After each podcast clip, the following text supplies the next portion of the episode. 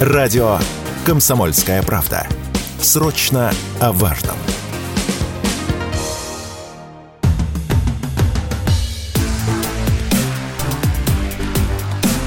Честное риэлторское.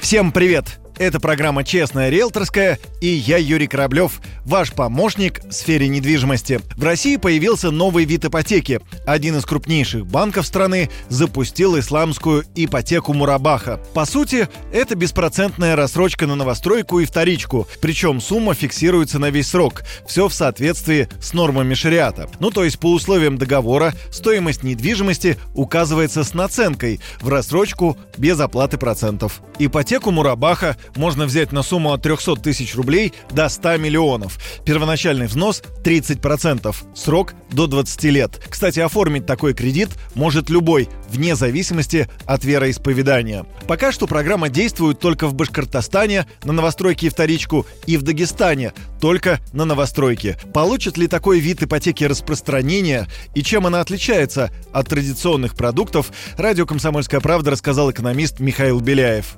В исламе запрещено брать процент. Они выдают вам деньги, но вы считаетесь как бы их партнером по бизнесу. И вот уже из этого партнерства вытекает все остальное. То есть и депозиты, которые в этом банке размещаются, собственно, кредиты, которые банк выдает вам. Считается, что это вот вы ведете совместный бизнес, и на основании этого совместного бизнеса вы уже распределяете свои роли, кто кому дает взаймы. У нас все-таки традиционное общество, и я думаю, что таких вот уж совсем людей, которые, я не, никого не хочу оскорбить, но тех, кто уже совершенно вот так придерживается уже абсолютно вот этой вот буквы вот этого религиозных предписаний, у нас все-таки, я думаю, есть какие-то такие степени свободы, кстати, к исламской ипотеке планируется разрешить использовать материнский капитал для покупки жилой недвижимости в соответствии с принципами шариата. Напомню, что ранее был принят закон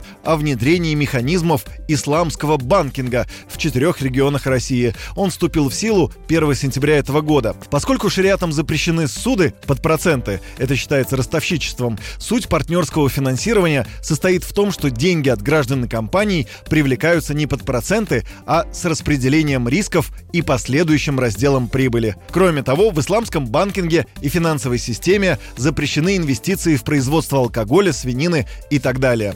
Пока такой продукт не получил распространения в России, и, как заявили в Совете Федерации, для полноценного внедрения халяльных финансов в стране нужно менять законы. На этом у меня все. Это была программа «Честная риэлторская» и я, Юрий Кораблев. Пока! Честное риэлторское.